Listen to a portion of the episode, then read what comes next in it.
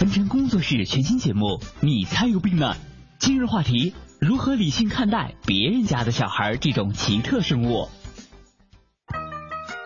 哎，别人家的小孩千好万好，我就是比不上他们。那么喜欢他们，干嘛不把人家当儿子？真是的！哟，这是怎么了呀，小新？看把你气的！哎，我刚才啊接我妈电话，又在催我结婚了。说什么谁谁家孩子都会打酱油了，我这媳妇儿的影子还没见到呢，数落一大堆我的不好，人家外人听了呀，还以为她是我后妈呢。当妈就是这样操心呗，你体谅体谅他老人家嘛。体谅什么呀？念念叨叨快三十年了，小时候比成绩，长大了比赚钱能力，什么都可以比，什么都是人家的好。哎。那么问题来了，什么是别人家的小孩？为什么我们会那么关注别人家的小孩呢？点评嘉宾王菲，清华大学心理学博士，笔名沉默的马大爷，多年研习学院派心理学，并从事科普写作，发表科普文章数十篇，在果壳网、微博随手辟谣，解答群众关心的心理学问题。别人家的小孩。呃，这个说法其实我相信每一个听众在成长的过程中都肯定听过这样的说法。这个当然是我觉得是每一个小孩在成长的过程中都会遇到的一种现象或者一个问题。如果恰好你的邻居小孩确实是一个非常优秀的小孩，可能你的童整个童年都会笼罩在他的阴影下。而且我觉得这个现象其实不光是一个儿童成长的问题，它实际上对于我们。长大成人之后，也会有一些类似的现象，比如说我们现在很多人爱玩朋友圈，我们可能一打开朋友圈会发现说，哎呀，别人的生活怎么过得那么精彩？那为什么我的生活就这么平淡乏味？那这个这个现象，我觉得它和我们。别人家的小孩这个现象本质上是一样的，这两个东西的本质都是说，我们都是在看到了别人所谓的好的生活，由此联想到自身的一种不好的境遇，或者说这种自身的压力和烦恼，这个就是我们所说的别人家的小孩这种现象。关注别人家的小孩，或者说我们更把它推广一点，关注别人是不是比我们过得比较好。那这个东西呢，在心理学里有一个名词叫做社会比较。社会比较的意思就是说，我们会跟别人比别人各个方面的情况或者这个状况或者特点，这是一个很普遍的一个一个过程，就是所有的人，古今中外的人都会有这样一个倾向。那么我们具体来分呢，就是社会比较呢，就可以分成两种。第一种叫做上行的社会比较，通俗讲就是跟比我们好的人相比，谁谁比我强，或者谁谁哪方面比我过得好，那这个叫做上行的比较。还有一种叫做下行的比较。那下行比较就是说和那些过得不如我们的人相比，那这个叫做下行的社会比较。那这个其实可能关注别人家的小孩这种情况呢，更多就属于我们所说的一种上行的比较。我们找到了一个好像比我们更好的、更优秀的，什么生活生活的更更如意的这样一个人，然后我们把他的境遇和自己的境遇来一个相比，由此呢可能得到一种心理上的不知道是安慰也好啊，还是一种心理上的不满也好。那就是说，为什么我们会愿意去和别人相比？这个在进化心理学里边认为呢，就是这样的比较的行为，其实它是有有一个生存的意义的。因为你和比你好的人相比，你才知道怎么样改善自己的一些行为或者做法，这样呢可能能够提高你的生存的概率。所以呢，这个可能是几千年、几万年的一个人类进化的一个产物。当然，这个东西呢，可能也有文化的因素的影响，因为我们是中国人嘛。中国文化其实有一个特点，就是我们尤其愿意或者尤其倾向于与他人相比。就因为我们中国人，中国文化它是一个非常集体主义的一种一种文化。就集体主义的特点就是说，就是我们会关注别人的这种对我们的看法。而且我们会关注这个社会信息，关注社会的和谐，我们会更多的从别人那里面获得一些我们行为的参考或者指导，或者更多的有一种从众的倾向。那这个是这个中国文化的一个典型的特色。比如有研究发现说，说东方人不光是中国了，中国、日本、韩国这种东亚文化，我们的幸福感都要比西方人要低一点。而且呢，我们的幸福感和这个金钱的关系可能不像我们想的那样，赚的钱多，你的这个幸福就越高。实际上会发现说，你钱到一定程度以后，反而你的幸福感提升没有那么快。为什么呢？这个就是因为我们更愿意去和别人去比。你赚的钱多了，你还会和比你赚的钱更多的人去比。那通过这种比较的话，就会发现说，你实际上就没有那么幸福。那这个现象呢，在中国文化是一个特别普遍的现象。所以这是第一点，就中国文化呢，它是一个特别强调是比较和他人比较的一种文化。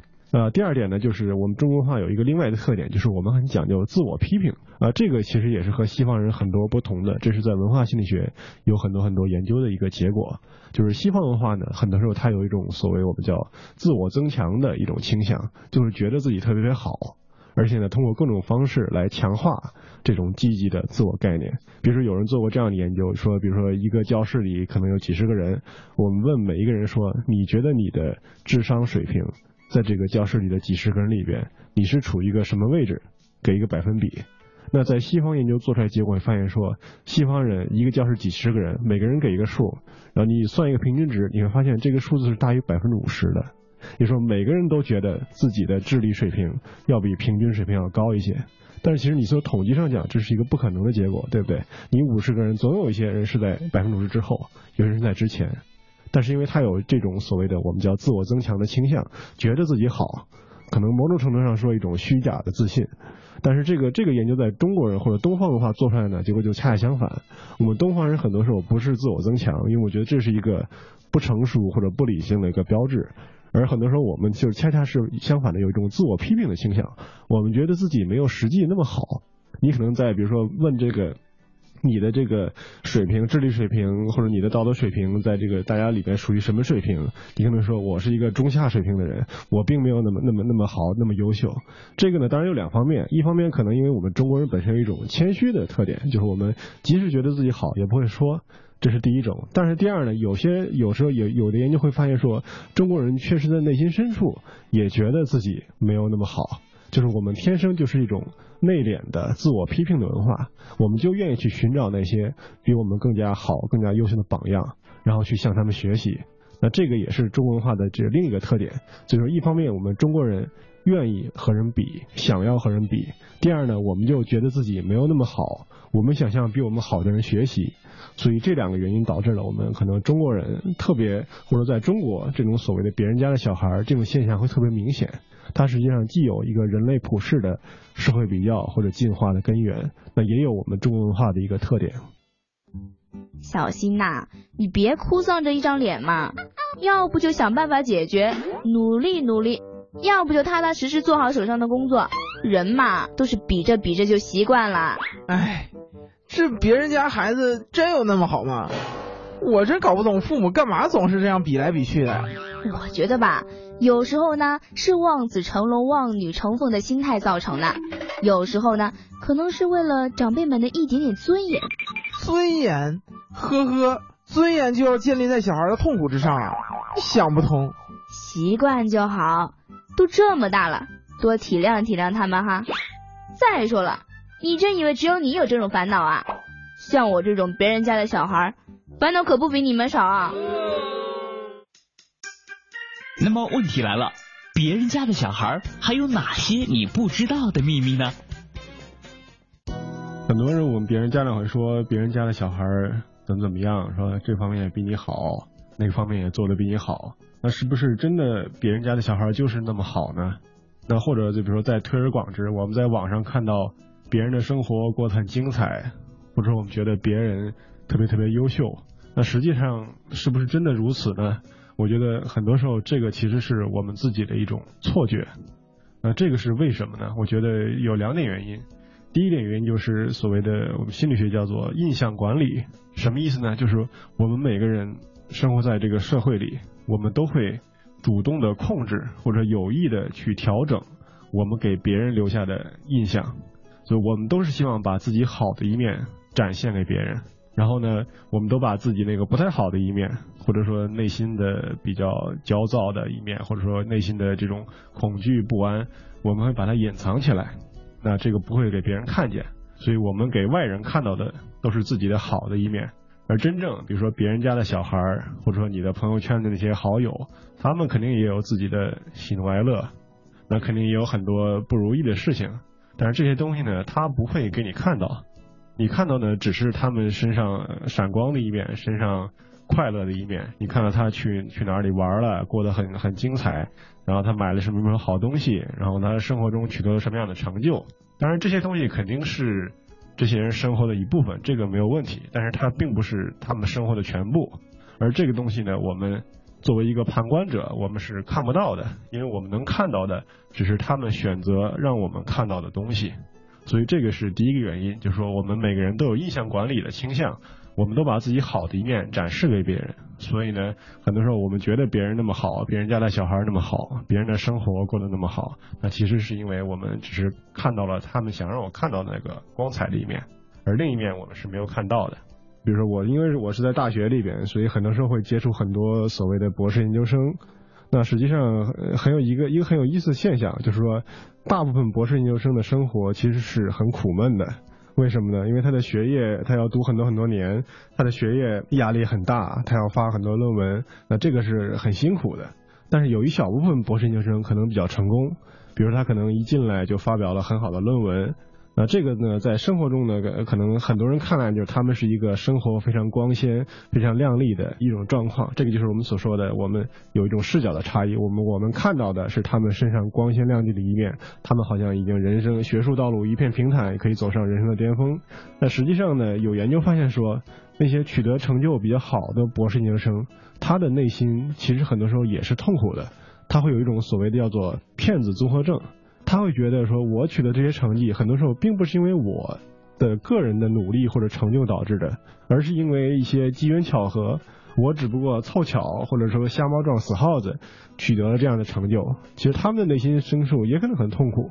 但是这个东西呢，是我们常人看不到的。我们看到的就是一个光鲜亮丽的一个一个一个很优秀的一个一个未来的学术新星这样一种感觉。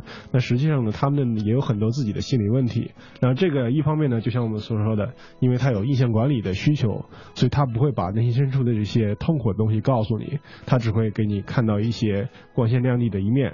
我们也体会不到他内心的痛苦，但是我们能知道我们自己这个博士念得很痛苦，我们自己的这个每天压力很大。那第二呢，就是我们作为一个旁观者，我们去看别人的生活，这个时候呢，我们有一种天然的一种视角的差异，因为这个在心理学里有很多研究发现，就是比如说我们是很难猜测别人的内心的喜怒哀乐的。而且我们，比如说，我们想我们自己的生活，我们会想哦，今天有这么多的烦恼，然后很多事情还不如意，然后很多很多的压力。但这个是因为我们是从一个第一人称的视角来看待自己的生活。那这个东西呢，我们可以清楚的感受到我们每天的这种生活的压力，这是一个直接的感受。但是对于别人的生活呢，我们其实是没法深入别人的内心的，我们也不知道他内心深处是有怎样的体验，我们也不知道他的每天的情绪状态是什么样子。我们能看到的只是一些客观的标准，比如所谓别人家的小孩他的考试成绩很好，或他得了什么样的奖，这些都是一些外在的客观的标准。包括他的生活，可能朋友圈的好友，他的生活过得很愉快，然后他去哪里玩，买了什么什么好东西，那这些都是一些外在的可见的这种所谓的标准，或者说一一些指标。但实际上，很多时候真正决定我们生活幸福不幸福。或者决定我们的这种内心是不是能够获得一种满足感的，更多的是我们内心的情绪体验，就是我的是不是压力大不大呀？我是不是烦恼很多呀？更多的是一种内在的主观的感受。但是因为我们是有一个天然的视角的差异的，我们能看到的只是他们光鲜的、亮丽的外表的特征，但是我们体察不到他们内心的这种这种焦虑，体察不到他们自己的生活的烦恼。所以呢，我们感受不到他们的这一面，我们只能看到他们好的那一面。而对于我们自己呢，我们就会，我们很清楚自己的生活中的各种烦恼，我们的喜怒哀乐，这个是有自己的体验的。所以有的时候我们会把这两个相比，我们就会误以为说啊，别人都是生活都是那么精彩，他们好像没有烦恼一样。那其实我想。每个人其实都有自己的面临着很多的生活的问题，每个人都面临着很多的压力，那这个是一样的，只不过是因为这种视角的差异，让我没法直接的对别人的生活有一种直观的体会或者感受，那所以这样呢就会导致结果就是我们好像觉得别人家的小孩都那么好，别人家的生活的那么精彩，那实际上呢也是这个原因，所以就是两个原因，一个是主动的筛选，主动的去选择给别人展示出什么样的一面。这是第一，第二呢，就是我们作为一个旁观者，我们由于视角的差异，我们也很难体察到别人内心的这种焦虑不安。这两个原因导致了我们会觉得啊，别人家的小孩特别好，然后别人的生活很精彩。心理学上还有一个概念叫做自我透明感。什么意思呢？这些也是我们很多人常见的一种心理的，不是说错觉吧，但至少是一种心理感受。意思就是说，很多时候我们我们好像觉得我们自己内心的喜怒哀乐是别人可以体察到的。比如说我今天可能过得很压力很大，过得很不愉快，那我想肯定肯定别人见到我都能感受到我内心的这种感受或者内心的这种不快，因为我觉得我好像是一个透明的人。那其实并不是这样的，因为我们心理学研究会发现说，其实你要体察别人的情绪是很难的。如果你没有主动把你自己的情绪暴露给别人，其实是一件很难的事情。所以别人可能并没有能够感受到你内心的这种波澜壮阔的起伏，感受不到你内心的这种波动，但是你以为别人看到了你内心的深处一面，这个也会影响到我们对于这个所谓的别人家的小孩这种现象的判断。就是实际上我们可能在别人眼中也是那个别人家的小孩，只不过我们没有意识到，我们以为他们知道我们内心的喜怒哀乐，但其实也许你在别人的眼中也是一个光鲜亮丽的人。你给别人展示的也是那些所谓的就光鲜亮丽的一面，那其实你的内心深处的痛苦别人也看不到，你也是所谓的别人家的小孩。哎，婷姐，婷姐，上次你说自己就是别人家的小孩啊，可是啊，你好像也不是我们想象的那么快乐呀，为什么呀？其实吧，就是压力大。你看，小时候家里让我学钢琴，其实我更喜欢吉他，好不好？还有那个什么年级第一的光环，真以为我那么轻松就能拿到啊？提心吊胆的时候多着呢。还有我之前大学毕业去找工作，生怕丢了父母的脸，硬是听他们的安排考了公务员。所以上次解梦的时候不是说了吗？我总是梦见跟考试有关的梦，说不定就是这个原因造成的。这样的例子多了去了。唉，婷姐，看来我们是同病相怜呀。那么问题来了，我们该怎样理性看待别人家的小孩这种奇特生物呢？点评嘉宾王菲，清华大学心理学博士，笔名沉默的马大爷，多年研习学院派心理学，并从事科普写作，发表科普文章数十篇，在果壳网、微博随手辟谣，解答群众关心的心理学问题。呃，这个东西我觉得是这样的，就是别人家的小孩，所谓别人家小孩，刚才像刚才我们分析的，就是他是有这种事实的基础的，就是别人可能某些方面确实比我们优秀，或者做的比我们好，这个是没有问题。但另一方面呢，大部分人我们可能会高估别人比我们优秀的程度。或者说我们会过度的关注于别人比我们好的那方面，而忽略了别人其实他们也和我们一样有很多不同的，有很多喜怒哀乐，有很多生活的烦恼和压力。这个实际上有这样一种误区的。那我觉得这种误区呢，它两方面来看。第一呢，它可能有积极的一面，就是我们会主动的寻找所谓优秀的榜样，比我们好的人。那这个东西呢，实际上可以激励我们去做得更好，这个是有一个正面的意义的。但是另一方面呢，如果我们过度的陷入这种误区，我们总觉得别人的生活都是那么好，比我们过得那么精彩，那这个东西呢，可能反而会有一个不良的后果，就可能打击我们的自信。那如果是你是总是处于这样一种状态，你可能觉得自己怎么总是比别人不好啊，你可能自信会丧失。那这个呢，其实就不是一件好事情。所以我觉得这种现象呢，关键呢是要把握一个度，就是你会，我们应该努力向别人承认别人有好的一方面。然后向别人这种好的方面来学习，这个没有问题。但是不要因为这事太纠结了，也要注意到自己身上也是有很多闪光的一面的。那这些东西，我们就是如何发挥我们的优势，来进一步让我们做得更好。这个我觉得更多的关注点应该放在自己的这种自身上面，不要太在意别人的这个到底是一个什么情况。所以这个是一个就是一般来来说这个事儿。那具体来说，就是如果是我们把这个别人家的小孩这个事儿回到一个最原始的含义上，就是我们家长。是不是应该经常给孩子来说所谓别人家的小孩怎么怎么样呢？我觉得这个东西也也是也是分两面来看，就是给孩子树立一个优秀的榜样，然后呢，这个肯定是有积极的意义的，让小孩做得更好。但实际上，很多教育心理学研究表明，可能对孩子来说更重要的其实是建立一个自信。比如说以前有有一个有些经典研究说，比如说一个一个班上的小孩，然后我们给他做一个所谓的智力测验。然后告诉老师说，哎，这一批孩子他是一个测出来的是一个智商很高、很聪明，将来会取得很好的成就。那另一半说，这些人可能就是天赋很平庸，不会怎么样。然后呢，这个结果之后呢，过了一个学期你再测，你会发现说，当初那些你告诉老师说这些人很聪明的小孩，他真的学习就会变好了，他的成绩提高很快。然后那一组人呢，可能他的成绩就没有那么好。但实际上呢，他这个所谓的智力测验，他是研究者他自己随便编造的一个结果，它是一个随机分配的，因为你是随机选的嘛，所以说你这个所谓的聪明组和普通组，其实这两组孩子并没有本质的区别。但完全是因为你让老师相信了他两组人有不同的区别，或者说相信了一组人而智商很高，然后这个老师呢会对这两个两组孩子来区别对待，那结果就会说让孩子的自信也越来越多，那他可能最后就取得成就真的很高。所以这个研究告诉我们说，很多时候重要的不在于说这个孩子实际上是一个一个怎么样的一个一个天赋，或者说或者怎么样的，更重要的是要给他一个自信，让他相信自己能够做好这样的事情。那这个可能对于小孩的成长是至关重要的，所以从这个角度来说呢，我们。如果一味的老是给他说啊，你你你别人家孩子怎么怎么好，然后即使他孩子他考试考了九十五分，然后你跟他说怎么还有考一百分的人呢？总有比你强的人。如果老是这么样打压自信呢，可能反而对孩子的成长是一个不利的一个一一个发展。如果在他的儿童时期能给他建立起良好的自信的话，可能这个东西真的是对他一生来讲是更有帮助的。所以我觉得就是回到这个别人家小孩这个东西的本意的话，就是我觉得家长不要过分强调别人家的小孩，不要把这个东西。东西当成一句口头禅，就是永远拿这个事情来打压你的孩子。可能你没有主观上没有这种想法，但是你成为一种习惯了。而因为你刚才我们说你是一个中国的家长，所以你特别愿意拿这种社会比较来来来来说事儿。那这个可能对小孩的自信的建立并不是一件好事。所以我觉得这个也是一个度的把握，可以树立一个良好的榜样，但是不要过度，不要把这个自信打压没了。凡尘工作室全新节目，你才有病呢！今日话题。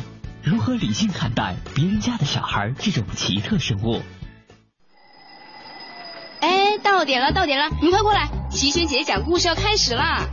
来了，来了，来了，来了！好期待呀！让开，别挤我！吵什么吵？都给我安静点！哦。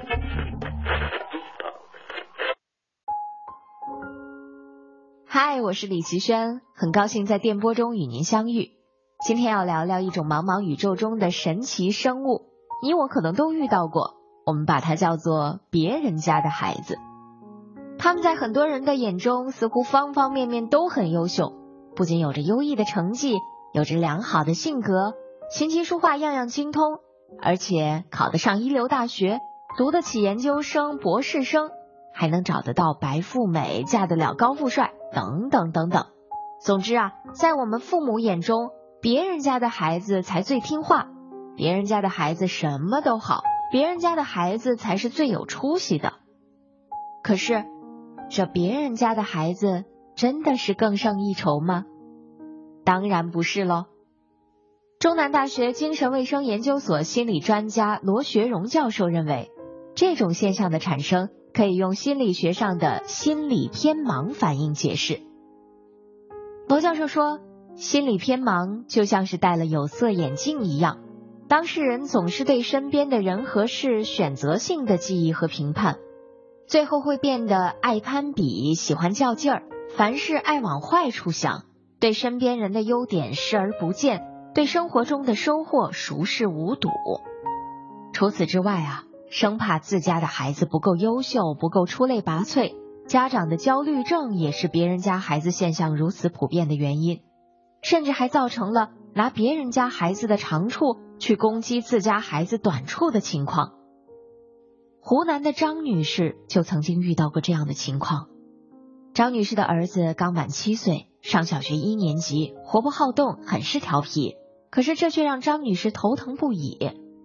然而没想到的是啊，这个所谓的缺点，在别的家长眼里，竟然成了让他们羡慕的优点了。所以说，这种相互的羡慕也让张女士触动很大。她说：“其实每个孩子都有自己的个性和色彩，正是因为这种差异，这个世界也才会显得这么缤纷多彩呀。活泼的孩子，我们可能嫌他闹；而安静的孩子呢，我们又嫌他闷。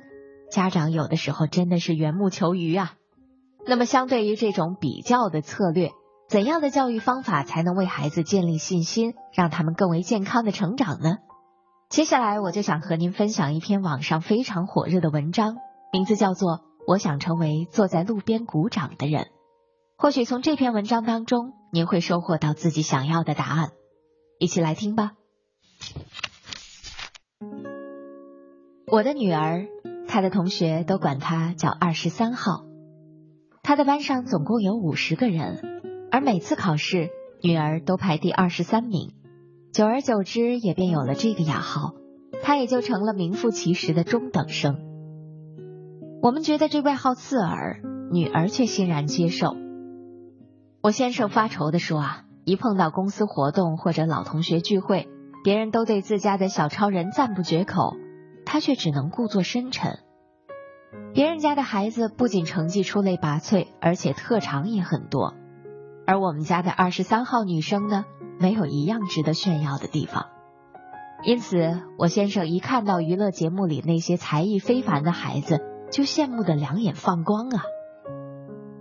中秋节的时候，亲友们相聚，坐满了一个宽大的包厢，众人的话题也渐渐转向了各家的小儿女。趁着酒兴，要孩子们说说将来要做些什么。钢琴家、明星、政界人物，孩子们毫不怯场。连一个四岁半的小女孩都说，将来啊，她要做一个电视节目主持人，赢得了大家一片赞叹。而我们家那个二十三号女生呢，十五岁的她，当时正在为身边的小弟弟、小妹妹们剔蟹、剥虾、盛汤、擦嘴，忙得不亦乐乎。大家忽然想起，只剩她没说了。在众人的催促下，她很认真的回答说：“长大了，我的第一志愿是当幼儿园老师，领着孩子们唱歌、跳舞、做游戏。”亲友们听到这儿，都礼貌性的表示赞许，紧接着还追问他的第二志愿。他大大方方的说：“我想做妈妈，穿着印有叮当猫的围裙，在厨房做晚餐。”然后给我的孩子讲故事，领着他在阳台上数星星。这个时候，亲友们终于愕然了，面面相觑，不知道该说些什么。我转头望向先生，他的神情尴尬极了。其实，为了改变这种局面，我和先生也确实动过许多脑筋。为了提高女儿的学习成绩，请家教、报辅导班、买各种各样的资料。孩子也确实懂事，漫画书不看了，剪纸班退出了，周末的懒觉放弃了，疲惫的从一个班赶到另一个班，卷子、练习册一沓沓的做。可是到底是个孩子啊，身体先扛不住了，得了重感冒，还引发了肺炎。病好之后，期末考试的成绩仍然是让我们哭笑不得的二十三名。后来，我们也曾经尝试过增加营养、物质激励等等，几次三番的折腾下来，女儿的小脸越来越苍白了，而且一说要考试，他就开始厌食、失眠、冒虚汗，再接着还考出了令我们瞠目结舌的三十三名，倒退了十名呢。最后呢，我和先生悄无声息的放弃了轰轰烈烈的揠苗助长活动，也恢复了女儿正常的作息时间。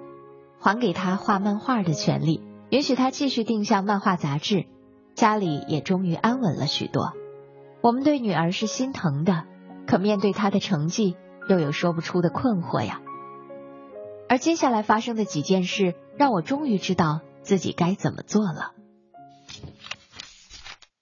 一个周末，几个同事结伴郊游，大家各自做了最拿手的菜，带着先生和孩子去野餐。大伙儿一路上笑语盈盈，这家孩子唱歌，那家孩子表演小品。我的女儿没什么看家本领，只是开心的不停的在那鼓掌。他不时跑到后面照看着那些食物，把倾斜的饭盒摆好，松了的瓶盖拧紧，流出的菜汁擦干净，忙忙碌碌，就像个细心的小管家一样。野餐的时候发生了一件意外的事儿，两个小男孩。一个数理天才，一个英语高手，两个人同时夹住盘子里的一块糯米饼，谁也不肯放手，更不愿意平分。丰盛的美食源源不断的摆上来，他们看都不看。大人们是又笑又叹啊，连劝带哄的，可是怎么都不管用。最后，还是女儿用抛硬币的方式轻松的打破了这个僵局。回来的路上遇到堵车，一些孩子焦躁了起来，而女儿的笑话却是一个接着一个，全车人都被逗乐了。她的手更是没闲着，用装食品的彩色纸盒剪出了许多小动物，引得这群孩子赞叹不已。直到下车，每个人手里都拿到了自己的生肖剪纸。听到孩子们连连道谢，老公禁不住露出了自豪的笑容。期中考试后，我接到了女儿班主任的电话。首先得知女儿的成绩仍然是中等，不过班主任却说有一件奇怪的事想告诉你。我教书三十年了，第一次遇见这种事。语文试卷上有一道附加题。题目是你最欣赏班上的哪位同学？请说出理由。除了你女儿之外，全班同学竟然都写上了她的名字，理由还挺多：热心助人、守信用、不爱生气、好相处等等等等。写的最多的就是乐观幽默。班主任最后感叹说啊，很多同学建议由他来担任班长。